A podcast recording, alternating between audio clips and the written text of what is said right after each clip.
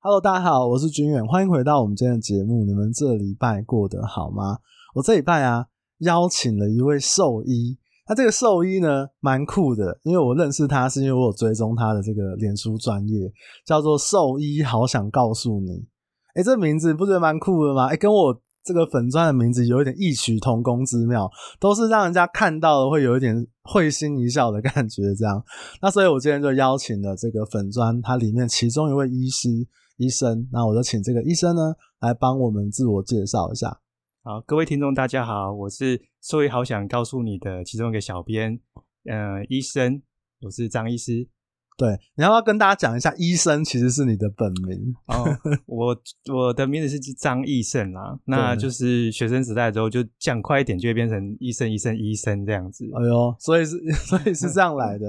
哎、欸，那你们做兽医的是怎么样？那看起来都特别年轻。是因为兽医的烦恼比较少吗？没有，就就每个人，嗯，你就说你自己天生丽质哈，就可能我相对是烦恼比较少一点的人吧。哦，那也不错哎。是，哎、欸，不过那你们经营这个粉砖多久啦？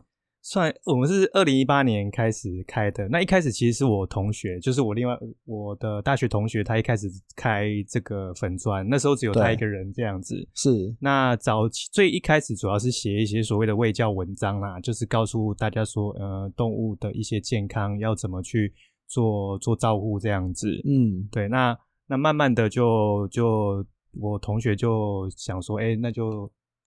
就找我一起加入这个写作的行列，这样子，所以我是大概可能他的粉砖运作了半年多之后才加入的。哦，那你也算是很早期就加入了，对，也算蛮早期。所以你自己经营这个粉砖应该也有四年多了吧？差差不多。那因为我看有些这个关于动物的讨论，哎、欸，其实也是蛮激烈的。你们你会不会也会遇到一些很很？很不理性的人啊，或者是说什么？嗯、呃，就也嗯，应该说各自有各自的信仰啦。就就比如说，就是吃、嗯、吃吃东，就是喂动物吃什么东西这件事情，大家都可以吵翻天。比如说吃罐头啊、饲料啊，或者是有些人就是想要喂动物吃所谓的生食啊。对，其实每个人都有各自的主张啦。那除非是真的有一些很明确科学证据可以反驳的，对，不然其实这个。大致上都没有一个很完整的定论，所以就是很容易就是有有大家会有，呃，我我会称我会称呼他就是讨论啦，就是大家比较激烈的讨论这样子。哦，果然是医生，讲话就是比较客气一点。哎，那你自己在这个兽医的这个职业大概职业多久了？我职业到现在应该十二十三年了。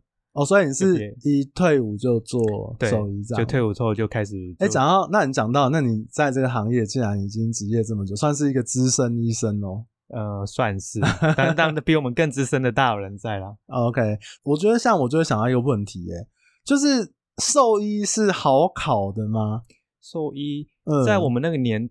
代刚好就是在炒作的的的那那一阵子啦。他炒作为什么？就就那阵子，就是大家就觉得，哎、欸，大家都不生小孩，然后就多养宠物，所以兽医好像是一个很夯、前景很夯的行业这样子。是，所以我们那阵子，呃，分数有稍微高一点，不过因为跟还是跟学校就是排名有关系这样子。像我、哦、我算呃台湾。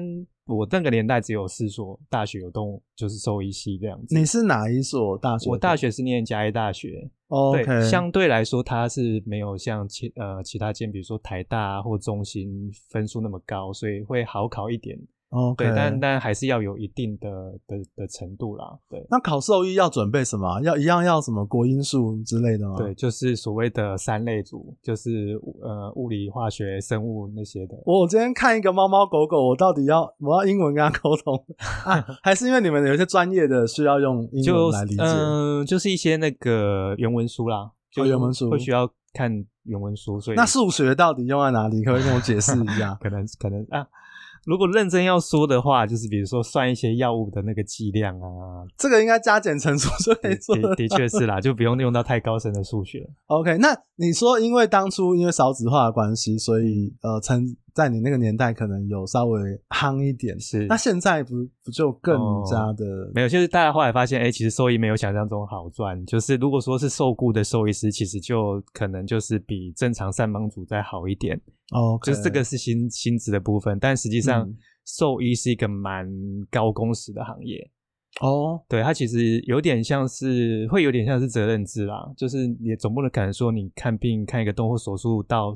到你下班时间，时间到你就丢着，对对，你就放着它。对对对，而且很长，就是比如说你休假的时候，动物有什么状况，你会被、嗯、被远端，就是会会会会会被追杀啊，就会问你说动物要怎么办之类的。嗯，你当初就是决定要，你是本来就想要考兽医吗？还是就是天时地利人和这样？嗯，应该我从小就对这种动物生物相关的的科目比较有有兴趣啦。哎、欸，你就是那种小时候的志愿跟现在的方向是差很贴近，算算是可以这么说。那你家人如果知道说当初你选择这个兽医行列的时候，嗯，他们会不会对你有一些什么想法或者是什么建议？哦，就我爸妈他们虽然是比较老一辈，就是会认为说兽医可能就是在在他们那个年代，可能就是比如说帮帮猪做阉，就是阉阉 公猪啊那种，就是比较。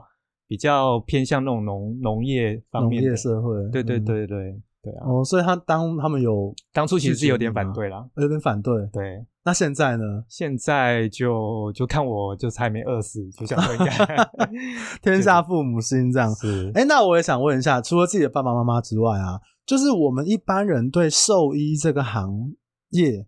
对这个医生的职位啊，你觉得我们一般人会对你们有什么样的误解，或者是认知错误的地方？误解，嗯，我觉得最大第一个误解就是认为我们什么动物都会看。哦，对，就就以我来说，可能我就只是专门看狗猫啊，其他的什么就是比如说爬虫类啊、鸟类、兔子什么，基本上只有在学生时代可能学过一点点的知识，但毕业之后完全没碰到，所以我我是完全不会看的。就是不同的物种，其实他们会生的病跟他们的一些生理构造其实落差很大。嗯，对，这个是一般民众比较常常会有错误的认知。那你自己的身边朋友会不会说：“哎、欸，医生，哎、欸，我家的那个兔子觉得怪怪，你可以帮我看一下？”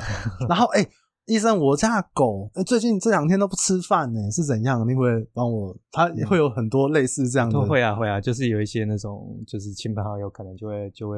问你这样子，那你不会被问的很烦吗？那标标准的回答就是都是要现场看过、检查过才会知道是什么状况啊。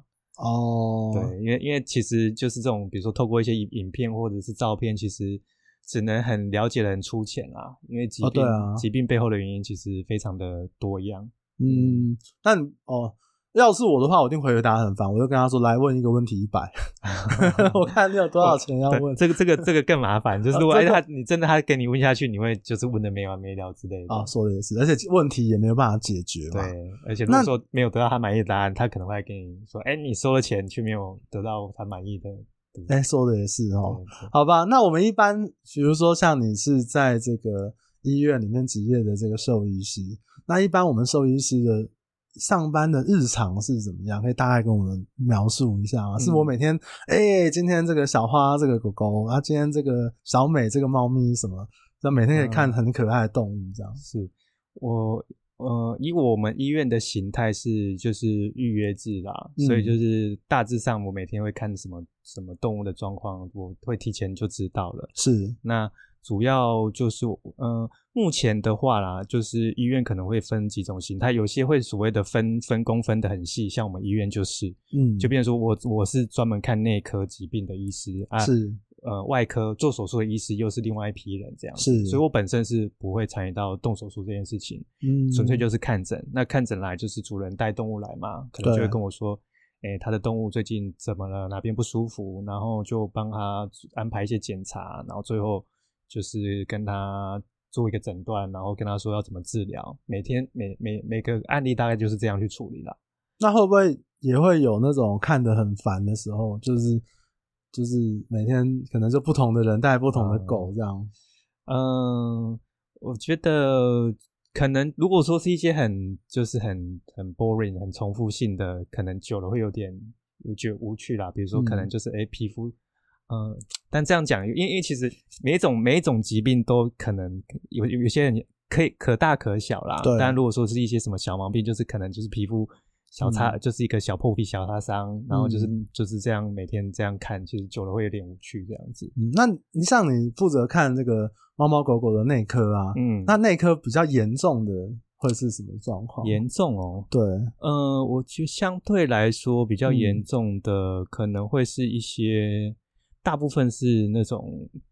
你会很难察觉它，就是可能主人会跟你说，哎、欸，他前一天都好好的，嗯，对，那就是突然不吃饭啊，或精神差，对，嗯、但其实大部分的的疾病都它会有一个迹象在啦，比如说，呃，假设比如说肾脏的疾病好了，它其实应该会一开始会有一些蛛丝马迹，比如说它可能胃口越来越少，吃的比较少，嗯、体重慢慢变轻这样子，对，对，但这个其实主人如果说不是很。每天很很仔细去观察是不会发现的。OK，对，像这种大这种慢性病会比较麻烦。嗯，所以如果比如说狗可能呃出车祸啊，这种就比较像是外外科，会比较偏向外科会碰到这样。那你们会不会在看诊的过程中，会遇到一些如果可能真的很。照顾得很烂，或者是很不适任的主人，嗯，那你们会怎么跟这个主人建议？我我自己的我我自己的习惯是可能不会那么的强硬跟他就是纠正他啦。哦，OK，对啊，就因为其实就就每个医生他的习惯不一样，我知道有些同事他可能就是会很就直接当场在诊间跟主人。就是就是直接有点像是在责备他，就骂他说：“哎、嗯欸，为什么把动物照顾成这样？”嗯、但就就我来说，就是我就我可能会比较温和一点，就是不太喜欢起冲突。嗯，感觉跟你说：“哎、欸，你这个状况可能可以怎么做怎么做，然后对动物可能会比较好这样子。”嗯，对啊。举例来说，就是前前阵子可能碰到一只猫，就是全身的毛就是打结很严重，然后猫就就。也是被照顾很差啦，就就就他就泌尿道感染就来就说尿尿的不是很顺这样子，嗯，对啊，那这种状况大概在还是只能再把就是这种医疗上面的建议重复再给主人一次。那如果他就是我就是不想处理，也是会，也是会有啦，也是会有啦。但生气归生气，但就变成说这个可能也不是我能够三言两语可以改变的。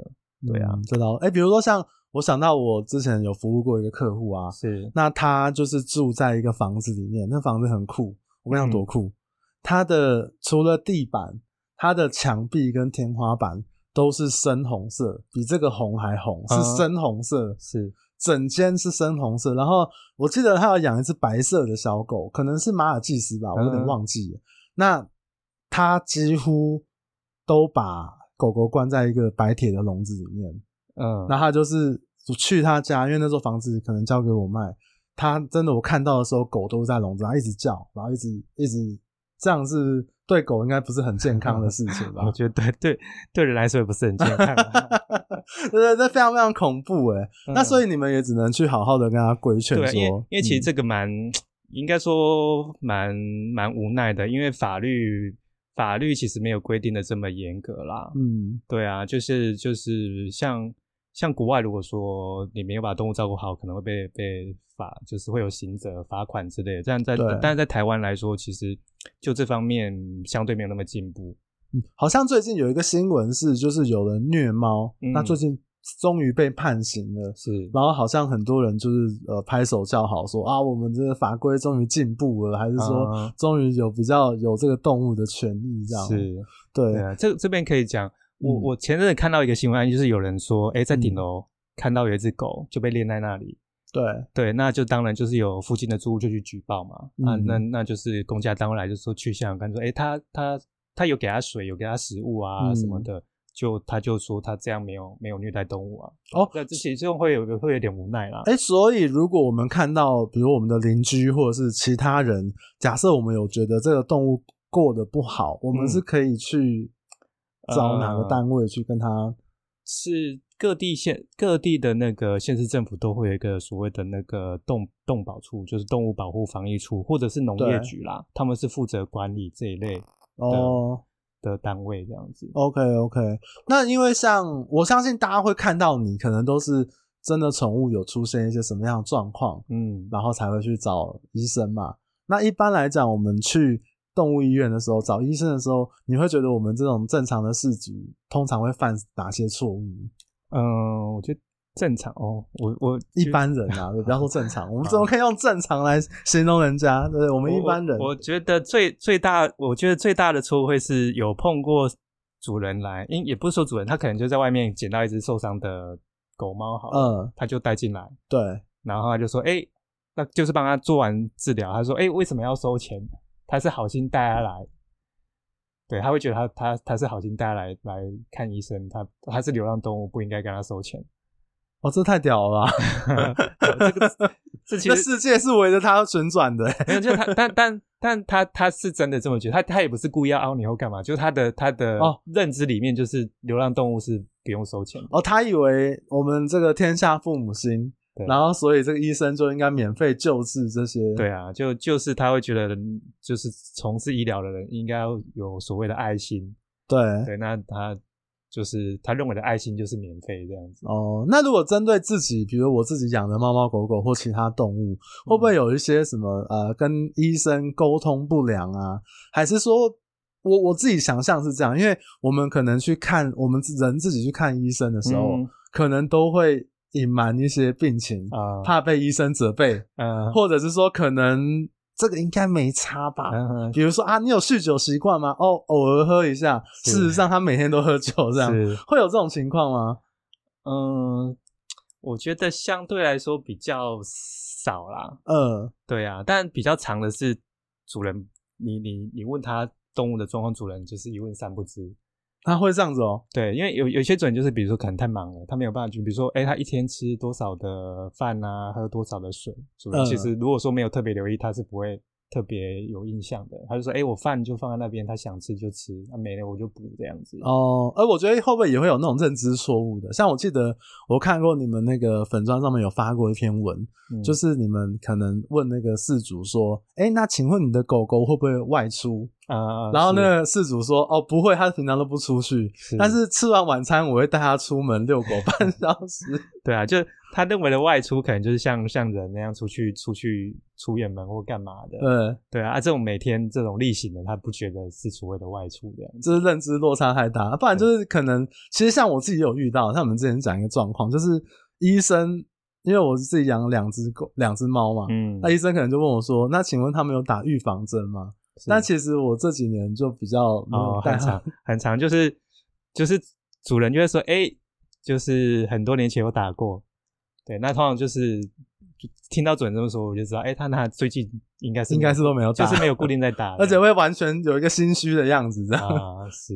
对，那那既然讲要看医生，而我想要问一个，我相信大家都很很想要了解的问题，就是我们一般的人啊，一般民众，我们怎么样去判断一个兽医师或者是一间兽医院它的好坏？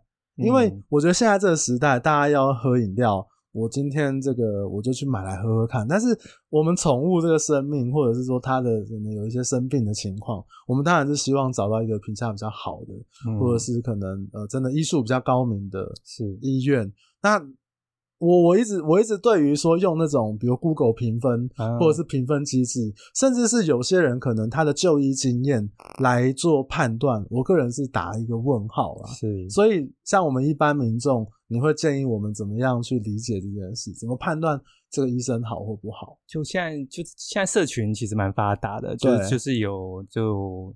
比如说，脸书社团就有很多人分享，嗯，这种看诊的经验啊，嗯、啊，久而久之，大家就是口耳相传，就自然会过滤出一些所谓好的动物医院的名单，这样子。就就就我我知道的，有些有些社团真的比较就就就是里面人比较热心的，他们甚至会整理出一个名，就是名单，就是说什么状况你应该去。看哪些医院这样子，就就会帮你就是分门别类做好了。哦，所以自己还是网络上面做一下功课，这样。对，OK 对。但但必须老实说，嗯，就这些所谓的被被归类为好的医院，其实还是还是还是看个人啊。因为有些人就是就是不喜欢那种风格或干嘛的，嗯、就是看诊风格。那我想打个岔，就是如果以你们自己的呃兽医师专业来讲，你们认为兽医？当然，医术的好或不好，能够解决这个病症的问题是一个嘛？一回事。那除了这件事情之外，嗯、你们有没有对于兽医师是偏好还偏坏？有没有其他的标准，或者是你们认为？嗯，我觉得没有一定的标准诶，没有一定的标准。对啊，嗯、因为因为人，因为老实说，兽医没有像人那样，嗯、呃，至少在台湾啦，没有所谓的真的很很很专门的所谓专科的制度，这个是比较、哦、对啊。因为像人，如果说你你眼睛生病了，你眼睛不舒服，你一定是看眼科嘛，不会去找牙医看。嗯，但动物就变成兽医就比较比较辛苦的是，它几乎是所有的状况都要包。对，那有些疾病，如果说它真的不是那么熟悉，说真的，它也很难，也也很难说给你一个很很完整的治疗的建议啦。嗯，对啊，虽然说现在慢慢的就是有比较多所谓的专专科的的的医院，医院对，对，但这些就变成说他们大概就是，比如说他们可能研究所阶段有特别。这样针对某个领域去学习，或者是对某个领域特别有兴趣，有在花时间钻研的，嗯，对，可能就是会会这样去分啦。但但就是相对于国外，比如说美国或欧洲，嗯，他们都有所谓的专科医师的制度，这种就比较明确，你就可以知道说，诶，比如说我眼睛动物的眼睛生病，就是去找眼科的兽医师，嗯，对，这个是目前台湾比较比较不方便。为什么？是因为我们对于我们兽医的这一块是比他们落后吗？还是说制度还是什么？我觉得是制度，我觉得是制度上啦，因为毕竟这个，嗯，呃、就台湾的兽医的圈子相对来说是比较小的，就是真的要发展这些制度来说，第一个可能没有那么多人可以去维持这样的运作啦。对，对啊，像像像像美国就变说他们欧美啦，他们那种兽医的的一的教学医院很多，嗯、就是。一个学会可能有一群人在运作，那在于对这种呃专科医师的养成或评鉴，他们资源是比较多的。嗯，对。那台湾就就因为没有一个很公认的单位可以去做这些事情，大家就各自就觉得就是没有、哦、没有一个公信力啦。公共的平台或者是医师的平台可以让大家对，啊，因为像人就是有所谓有一个就是卫福部、嗯、他们在做这种所谓专科的的。的管理，哎、欸，卫福部不能管兽医吗？不行，不行啊！对，我以为他是医生都可以管，没有没有没有，我以为他只能不能管那个江湖术士。是，就是动物，呃，兽医师的最高的管那个管理单位是所谓的那个农，呃，现现在名字因为农农农业就是农委会是跟农业相关的，对对对，以前叫做那个动物防疫检疫动植物防疫检疫局啦。哎、欸，这个相对于这个卫福部来讲，似乎是层级比较层级小了一点，对，低应该低蛮多的。就是兽医这一块，其实对整个的、哦 okay、虽然都是医生，但就就整个社会的的评价或者这种就是这种阶级上还是有差啦。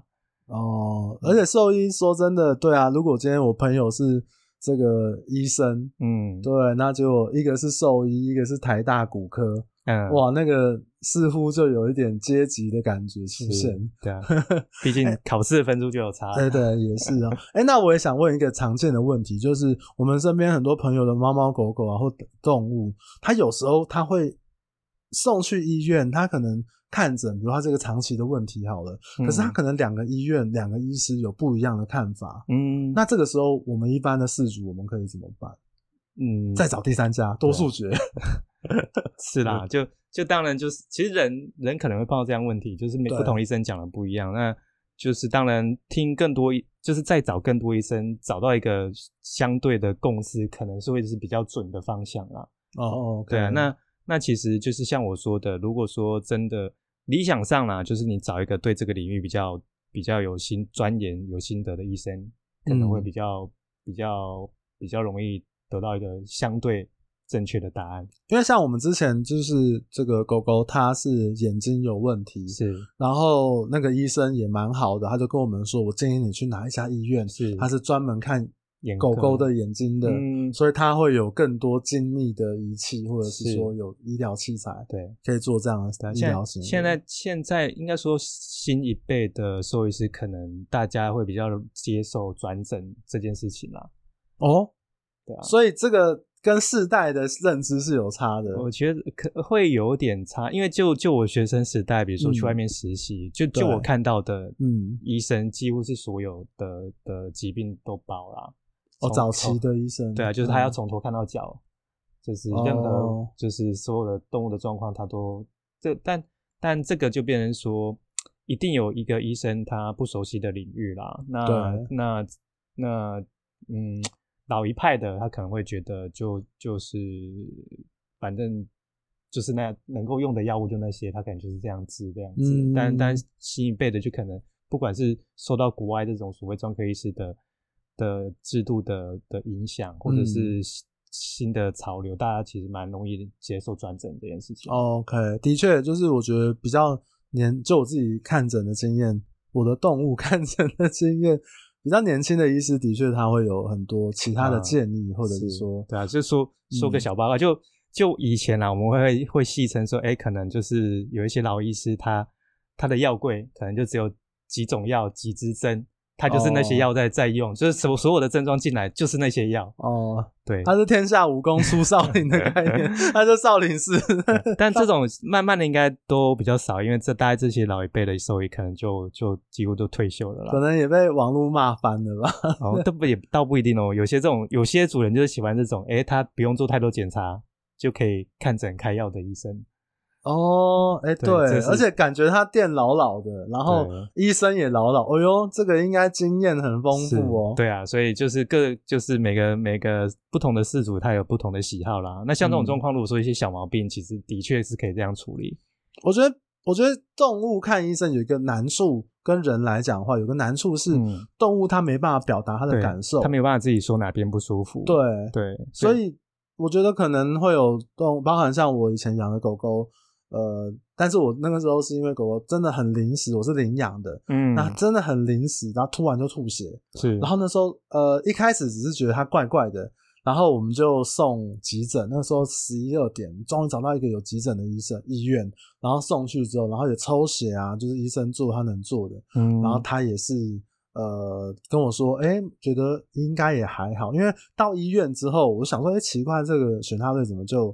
就好像也没什么事这样子，嗯，然后后来他他就问我们说，你要不要留下来住院？那我问那个医生说，我说那有需要吗？你觉得有需要我就留下来，如果你没有需要就带回去。嗯，他说你带回去观察还是可以，是，但他也没有也没有告诉我怎么样，我我觉得不怪他，就是我说好吧，那我带回去，因为真的。那个反差太大了，看起来都好好的，嗯，就回家之后半夜大概两三点他就吐血，是，然后我们就又坐自行车再去送那个急诊，是，就来不及，因为我觉得最大的问题还是在于说那个猫猫狗狗它没有办法表达，嗯，甚至它是你我们要用呃临时紧急状况出现的时候，你要我去说，哎、欸，他当初这几天吃饭吃得好吗？或怎么样，我可能都乱了，是，而没有办法很及时的告诉你。那其实像。这样也因为这个关系，我觉得会不会你们在比如说兽医看诊的时候，尤其是一些动物的重大疾病，会不会也会像人一样会有一些医疗纠纷？嗯，这个会变成说有点，就是这种状况就会让兽医师会有一种防御性的医疗啦，就会像你说的，哎、欸，那当你你那个医生可能会建议说，哎、欸，你可能最好可以留下来住院观察看看。对对啊，但如果说真的。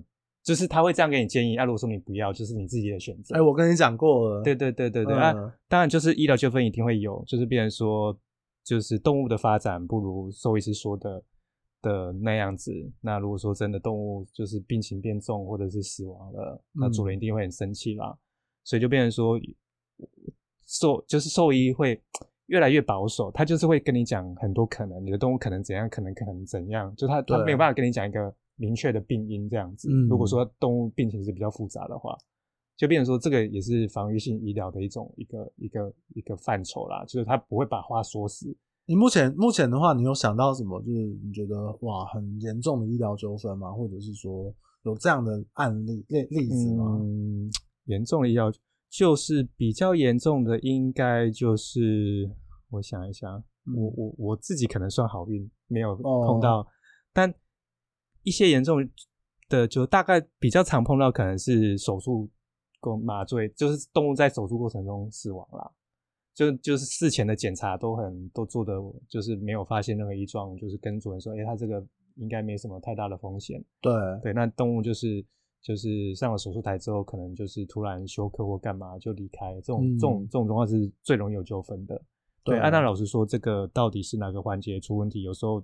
说真的，以兽医目前的，以目前兽医的的的医疗的的程度来说，其实也很难有一个明确的答案啦。像我们自己朋友，就是之前前一阵子也是狗狗送去。呃，我不太确定是，就听他们说啊，反正有一个问题，嗯、然后可能需要开刀，是，就是很及时性的，不过年纪很大了，嗯，那那个医生也是说很完整的说啊，可能会发生什么，嗯、那甚至这个开刀它也不是百分百的痊愈，是，那开完刀之后你可能还要有住院，然后住院的费用是多少，嗯，然后可能要用什么药物，他都讲的很详细，嗯，但是结果最后开完刀没多久之后，狗狗还是离开了，是，那我就觉得说，哎、欸。会不会有一些像？我觉得那个医生也很好，而且甚至也给予这个我朋友他们很大的帮助。嗯，那你们会不会碰到一些比较不理性的，甚至说，哎、欸，你还我狗命，你还我猫命，你为什么要杀我的猫？有这种比较极端的，是呃会有啦。这种就是呃新闻上偶尔也是会看到。然后，嗯，老实说，这种碰到的话啦，真的就只能通常到最后就是会先。跟主人去走调解嘛？啊，可是，哎、欸，讲讲调解的话，那会不会你们那你要怎么判断说谁有问题？嗯，老实说，真的很难。对啊，因为因为因为动物动物没有像人那样，就是有一个法律的规定说，哎、欸，你要是意外死亡，你一定要去强制去解剖或干嘛的。对对，那如果说像动物，就是以动物来说，如果说真的事后想起来或干嘛，通常已经隔隔，比如说动物已经死了两三天。嗯，你那时候就算再去做解剖，也不见得能够找到什么什么问题啦。哦，对啊，对啊，那所以老实说，这个走到最后，大部分就是两败俱伤啦，就是兽兽医师就是被被搞得乌烟瘴气，然后主人那边又就就是身心灵受创这样子。嗯。对，那所以我觉得，如果像这样的话，其实兽医师也会像我们呃一般的。人的医师一样，会有可能会背负这样的一个压力在身上的，对不对？是，尤其是如果这样说，外科的那种可能比较重大手术。我我觉得，我觉得比较难、比较麻烦的就是，就是一个、嗯、假设一个手术好了，对，那他后续的状况发展一定是，老实说会千千百种啊。这个认真要算的话，比如说他可能会感染啊，术后感染啊，或者是、嗯、或者是他可能就是。就是病因没有办法根除或干嘛的，就是病情是每天每天会变动的。但你不可能在事前就把所有的状况跟主人一次讲清。嗯，对。那万一到最后就是病情的发展是刚好你没有讲到的那一个方向，那那个状况的话，主人就会怪你说你当初没有跟我说会这样子。哦，所以你们都要准备的很丰富。就是把各种状况都要先讲出来，保全预防性医疗，就是变成是说你要把不能把话说的很死啦，就就是就是越讲话讲的越保守，就比如说可能手术后可能会感染啊，或什么多重器官衰竭之类的。就一个很用一个很大很大的的框架去。那如果今天狗只是感冒，你会不会说哦，这个感冒可能会引起什么肺结核什么？你们讲的对，哎、欸，有可能这小感冒也有可能是我觉得伤害。我觉得看状况啦，有些主人他比较能够理解，而且他能够真的提供很完整的资讯让你做判断的，你可能就会跟他说，哎、欸，他这个应该就是怎样，那后续恢复的状况可能吃吃药就好，不用太担心。哎、欸，我觉得我想想到一件事情呢，就是我觉得这个也考验。饲主跟医生的信任感。是，比如说我的猫猫狗狗，我平常就是给你看，嗯，有些什么小问题我都带给你看，那你都呃做了这个诊断，然后也都是很很 OK 的，嗯，那其实，在重大决定的时候，我会很相信你，会会会有这种，对。但是如果我今天是，比如像我之前养那个狗，就是很被迫的，半夜真的没有兽医院开，我只能送急诊，嗯，我到了一个。可能那个评分机制也没有很高的兽医院，然后我也办到办这个有一些疑惑什么，开玩笑的，就是可能有一些疑惑，至少我对那个医生也不是很熟悉，嗯，那当然可能他的一些建议或怎么样，我自己可能也会比较担心，或者是说可能比较比较有疑虑这样，是。对。那还有再我想到一个问题，就是。那这几年呢、啊，我觉得应该这十年吧，就流行的这个宠物沟通师，是对宠物沟通师算是你们兽医界的敌人吗？我嗯，我我觉得不会到敌人呢、欸，但但你们怎么看他们呢？就就我自己来说啦，我我是不相信，就是所谓的沟通师。你凭什么不相信他们？我说我我不是我 我的意思说，我我不相信他们能够直接跟他对话。那你相信什么？我我但我相信他们是可以。就是察觉动物的一些情绪，或者真的是一些感受。对，因为其实、嗯、其实动物的这些行为，其实呃，应该说你可以透过动物的一些行为去去观察或知道说它的呃它的情绪啦，或它真就是一些习惯。那可能有经验的沟通师，或许嗯，他可以给主人一个就是就是一个真的是符合动物状况的的一个描述，哦 okay、对啊。但因为这个其实之前不是有人做过一个实验，他就拿了一个假照片，对啊，对啊，就但这个就。我我说我不相信的是这一种，就是就是这种直接把把这跟动物沟通这个讲的煞有其事这样子。哎、欸，我觉得拿照片那个真的我真的无法无法相信的。对啊，哎、欸，你你拿一个照片，然后你就可以跟那个狗狗说啊，你在家是受了什么委屈，然后什么很受伤。哎、欸，这个警察应该要找这种人才去那种，比如说那黑道大哥，就是哎，来沟通师，你跟他的家的那个狗。这个沟通一下，看那个大哥什么时候回来，啊、有没有做一些伤天害理的事情？这样。对啊，但但是我我觉得这可能跟就我会觉得有点像是人的算命啊。这个其实有时候是是追求，他也他就是追求一个心灵上的的解惑。嗯，因为就是我我碰过有些主人是他动物离开了，对，他一直没有办法走出来。对对，那他就是去找所谓的沟通师，那可能沟通师就是给他一些呃，先姑且不论他。到底是真是假？好了，对，当然就是主人听完沟通师的的的讲法之后，他就放下了。我觉得这个对对兽医或饲主来说是一件非常有帮助的事情啊。Oh, OK，嗯，当当然也有比较比较诈骗的，应该说比较 比较比较困财的，比较困扰的状况是比较困扰，比较困扰是，哎、欸，这个动物的状况明明就是要手术。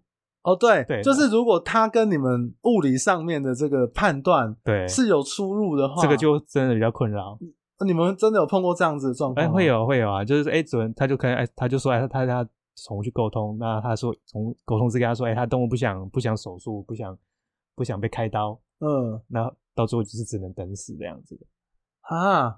对，会有会有这种状况啊。他但他宁愿相信这个。呃，对啊，那不是一个很遗憾的事吗？但就是可能后续公公司就跟他说，哎、欸，他选择这样的动物，哦、动物自己选择这条对，他可以帮他说，他说动物就宁愿这个完完整整的离开，不想要再挨这一刀。是，哎、欸，看这个真的是有点像算命的这种感觉。对啊，所以就嗯，我我觉得。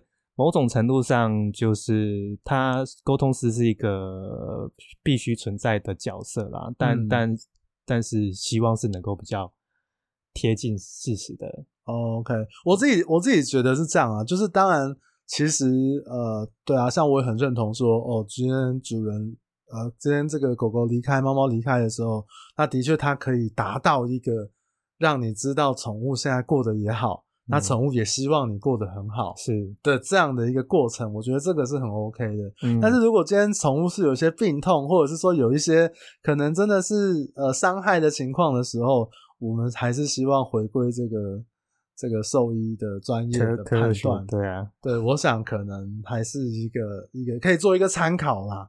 当然，如果你你自己也想说哦，这个狗我就不想让它挨刀，我想要让它怎么样，但是你也总要把各种状况参考下去，是对，总比后面再来再来想说哦，怎么怎么这样，怎么这样。对，那你觉得这样你自己做这个行业做十一二年，那这个行业最辛苦的会是什么？如果要你找讲的话，我觉得最辛苦的就是呃，就是那种很很棘手的的的案例，就是病情啦，就你必须要。去找一些新的新的研究、新的新的方法去做做治疗。嗯，那但如果说动物到最后的最后还是离开了，就其实会蛮挫折的。哎、欸，如果如果说像动物啊，像最常见的，你像你看的猫猫狗狗好了，嗯，它有像我们人类一样，比如说有一个 COVID-19，或者是它有这种呃新增的病毒或新的，呃、也也是会有，像但但是比较。嗯会有啦，会有一些什么新新兴的传染病之类的。对对啊，那这个就变成说，呃，就是就是一开始大家会会有点在摸索，不知道怎么去预防或者是治疗。对对，但这个变成说就是要经验的累积，就是人家发了更多的研究说，告诉你这个这个这个病到底是怎么样子。其实就有点像 COVID 那样子，嗯、一开始大家爆发出来，对，大家就是就是很紧张，就不知道怎么预防，嗯、或者是他到底在怎么治疗。对，会有会有经过这一段。的那种。以比例上来讲，宠物这样的，我该怎么讲？病变吗？还是说什么？嗯，相对比较没有那么的多啦。为什么？其实这个问题我很好奇，为什么宠物它，比如说你像像那个 COVID，宠物不会得？呃，宠物其实，嗯，后来的一些研究是有在一些动物身上测，就是测到这个病毒啦。可是它会像我们人有这么多的？就是还有致死率啊，还有什么的吗？好像安就没有那么那么的那么严重啊。那就是上帝派来毁灭我们人类的方式。但这个，但这个其实就是蛮也很多病都是这样子，它在动物身上不会、嗯、不会产生症状，但是它却有办法传染给人类。哎、欸，对啊，像鼠疫啊，老鼠没事。对啊，对，可是人类却有。这个就只能说是。就是造，就是上天造物神，造物主他的神就是神奇的地方，因为这些就是所谓的那个就是饱读的宿呃宿主，就它会传播这些疾病，但它本身不会哦，它会保宿主，但是会传染出去。对对对，哦，对啊，我印象中好像对于动物的这个好像没有那么大规模的影响力这么大的。对啊，那像又像如果说这种这种它在动物身上没有发发，就是真的产生症状，嗯，可能就不会被发现。对对，那相对来说，就这种被报道出来的这种新的疾病的案例就会比较少了。嗯、OK，不过像你刚刚提到最辛苦的，也包含说，比如说状况是很严重的，嗯，或者是他可能需要长期观察、长期的追踪的状况。是，那我想人是这样，那动物也是，终将难逃一死。是对。那我觉得我们面对自己的亲朋好友的生老病死，嗯，然后。到你看到，因为你帮助他们的是面对宠物的生老病死，你觉得两者之间有没有一些不一样的地方？还是嗯，最大不一样就是动物有安、嗯、呃可以选择安乐死啦，人目前在台湾是是不不、哦、不行的。哎、欸，动物的安乐死，它是它是真的是安乐的吗？对，它它其实就是像睡着那样子，就是把药推完，动物的呼吸跟心跳就停下来。哇，所以你们也会做这样的事？呃，我们会做。那你们不就是刽子手吗？嗯，开玩笑。那你们做这件事情，应该也是很老，老实说，一开始就是刚毕业那几年，要真的要去做到这件事情，呃，真的会觉得有点压力。就真的是你会觉得在剥夺他的生命这样子。对啊，所以到现在还是会有这种感觉啦，嗯、但是。但是其实通常会做到这种程度的动物的状况，一定都很惨。比如说完全就是身上，比如说一个大肿瘤，每天在那边流血，然后它就是把动物搞得很惨，它也没办法自己生活。对，那这种状况下，老实说，你让它一直在那边折磨受苦，嗯，那用安乐方式反而是在治疗它，嗯，对，或者是帮助它最后，对啊。所以那个安乐的安乐的那个药剂推的那个过程，是真的是它。不会有，嗯，通他他不会有知觉啦。那个药剂可以打在人身上吗？嗯，其实那些药跟人都是差不多的。哦，对，那你这样让有些人看到了一线生机 然后开玩笑的。其实其实很之前很多新闻就是就是有些人说会打，有些人就去打打一些什么牛奶针。打到牛奶针是什么？啊，就是那个，它是一个一个麻醉药啦，它、嗯、它的看起来是白色的，对，很像牛奶，人家就会俗称它是牛奶针。哦、嗯，对啊，像那个 Michael Jackson，就是人家就是说，哎、欸，他当初也是打这个针打过量才离开的。哦，OK，嗯，哦，对啊，那就是做安乐前，我们都会打这些所谓的。镇静药、止痛药，让动物先睡，嗯、就是失去知觉，后续才会推那些药物这样子。那像比如说像你现在做那么久，可是如果真的送客户走完的最后这一层，嗯，或者是看最后的几次看诊，心里应该还是会有点难过吧？我会，我觉得看状况，哎，就是有些如果说他的疾病其实是有机会救治的，但动物主人却选择安乐这条路的话，我会觉得真的是有点难过，嗯、因为。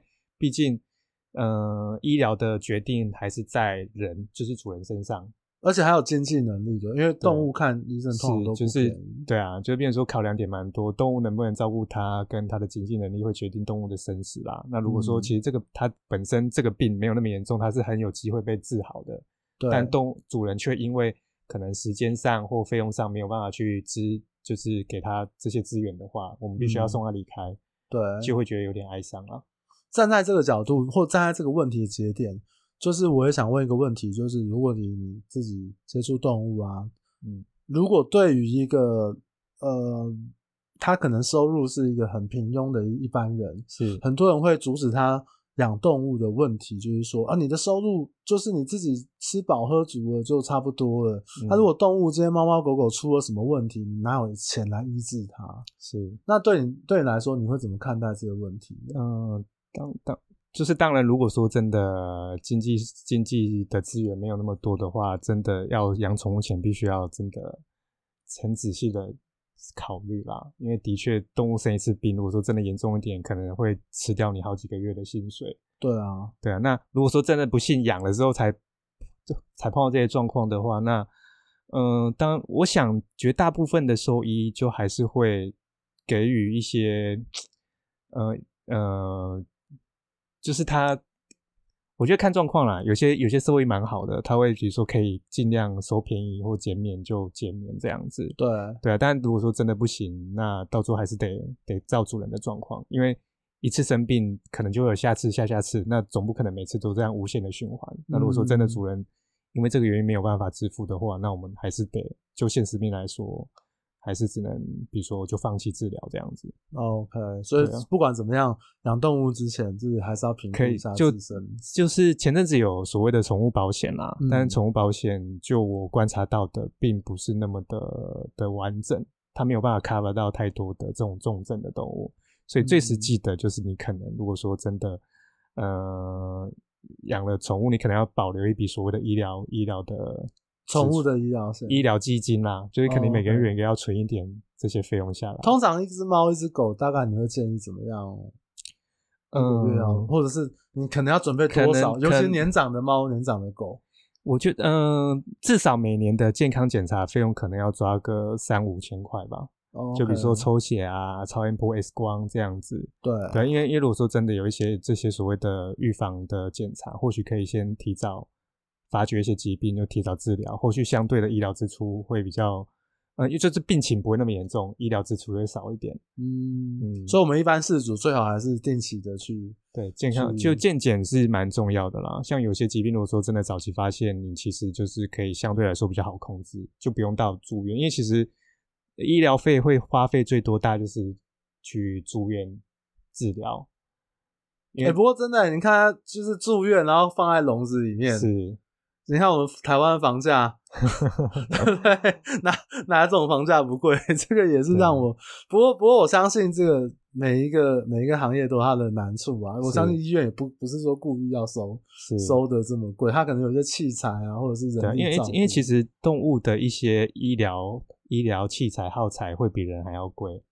哦，是哦，对，因为因为其实就是一个经济规模的概念啊，哦，对，因为人同样一个仪器，它可能可以被好好多个病人使用，但动物的话，它的基数没有那么多，对，所以这样摊提下来的话，就是兽医师必须在一个动物上面就收到比较相对比较高的费用，才有办法去去打，对，嗯，所以常常就有人会说，哎，我去动物，我去我生病去看医生都没这么贵，为什么动物看病要收这么贵？那其实。这两个是是没有办法直接做比较的。哎、欸，我们人还有健保啊。对啊，再怎么样，你的你的身上的这个这个病，你的感冒也是两千三百万人帮你一起 share 一点点，是对，才有这么低一点的这个健保费。啊，而且而且就人人人的医疗费用会感觉比较低，一部分也是压榨这些医疗人员啦、啊嗯。哦，你说。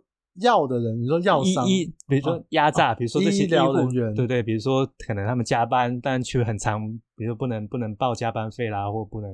哎、欸，真的、欸，这最近这个，因为刚好碰到选举嘛，所以有一些这个医护团体啊，或者是他们就有去讲说，我们的护理师怎样怎样怎样的。对，啊、对，这个就是兽医有有这方面的兽医哦，就嗯、呃，这几年好一些啊，就是慢慢的大家会比较。在很早，就是我刚毕业那时候，就是还是周呃，就是周休，哎、欸，一个月只休六天，OK，就是没有照劳基法这样子，哦、oh.，对，但后来就慢慢。大家会去检举啦，就这样。Oh. 年轻的兽医师就开始说：“哎、欸，这个不符合劳基法啦。”所以慢慢的，这些老板就可能就比较守规矩。这感觉像被迫、被迫的接受的感觉。对啊，不过像你做那么久啊，他有一个问题就是，如果再让你选一次，你还会走兽医这条路吗？就是你保留你现在的 经验、现在的呃记忆，再回到高当当初要考试。如如果分数够高，我可能不会选兽医。为什么？对，因为老实说，兽医是一个蛮无奈的的。虽然说是一样叫医师，但就就整个医疗技术跟它的整个环境，还是没有像人那么好。就是同样一个疾病，在人可能有一些很高端的医疗技术可以去去治疗，在动物身上就基本上就是只能等死。嗯、所以这、哦、这两个落差，你会觉得，哎、欸，人都可以做到那么那么高端的医疗，但动物却没有，你就觉得很很，就是就会觉得，哎、欸，我自己花了这么多时间在学这些医医医学的东西，但却得到的是这么大一个落差。我可以问一个。真的有点蠢，有点外行的问题，就是如果以一样医疗的这个角度来讲，就是我们人的构造跟动物的身体结构构造，是是会不会动物其实是比较好医治的？动物我不知道，我不知道怎么，我不知道你们，我我倒我觉得没有诶，因为以以一些，因为动物的体型比较小，有一些手术，老实说比人还要难做。哦，OK，对，它必须要很很很精密的，对，或者是市面上根本没有这么，比如说没有这么小的，没有这么小的器械，对，可以去做到这些手术这样子。哦，比如说一只老鼠，那你要帮它开刀，对，那当然就不可能了。比如说你可能要要要要切切，你说像老鼠，你说要切它的什么什么肝啊、肺啊，基本上是不太可能的。对啊，太小了，是，哇。但是如果以以这个疾病的形成，还有就是说，就是人跟人的条件其实是差不多，嗯、只是他的器官比较小，可以这么说。整个生理的机制是不会差太多啦，嗯、会有会有一些地方不太一样，但是可能绝大部分人跟一些动物的原理是相同的。哦、OK，对。所以如果再让你回到当初，就是可能也不会走。如果分数高，我可能会去选择当人的医生 了。太太绝望了吧？你这样子，如果这个我们同行同业听到，怎么怎么、嗯、太太悲伤了？就但有些人如果说真的是喜欢动物的话，他就就我我印象中，好像前几年有一个有一个高中生，他分数是可以填人去当人的医生，但他却选择去念兽医。嗯，对啊，就就还是会有这种人啊，只是毕竟还是少数。但我不我我我确定那位同学。现在是现在是否还是在？对，理论上他应该毕业了，我不知道他是否还在真的有去当兽医，或者就是真的转行了。好吧，祝他好运哦。好啦，那今天谢谢你来到这边。那最后你有什么想要跟我们分享的事吗？嗯，就是大家可以多多追踪我们的脸书，所以好想告诉你，就是虽然说最近都在写一些可能。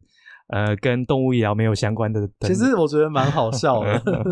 主要好笑的大部分都是我同学写的。问医师，可惜他今天没有办法来，就远在高雄。嗯，对啊。但就是如果说我们如果说真的有空闲，我想到了，还是会更新一些跟医疗比较有关的。就是希望大家可以就是多多获得这些医疗知识啦。那就不管是日常在照顾上啦，或真的如果说真的不幸生病了。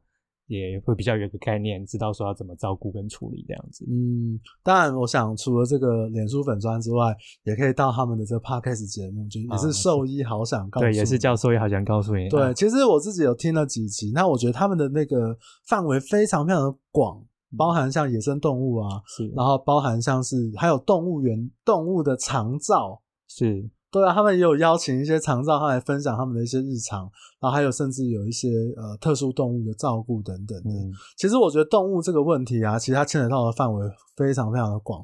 除了我们自己手边的猫猫狗狗，我们视为家人的动物，然后甚至它可能也对应到一些区域的环保问题啊、嗯、生态圈的问题啊，还有包含我们刚刚讲就是兽医它。可能这个整体制度的一些问题，我觉得有兴趣的朋友，或者是自己手上我们有养猫猫狗狗动物或者其他动物的，都可以追踪一下他们，然后支持一下我们这个兽医。好想告诉你，是好啦，今天谢谢医生来到我们节目，今天跟你聊非常多，我觉得蛮棒的。是对，这是节目本节目的第一位医生，因为之前的宋恩是复健师。好，是好啦，那我们今天就聊到这边，我是君远，好。我是医生，好，那我们就下次再见喽，大家拜拜，拜拜。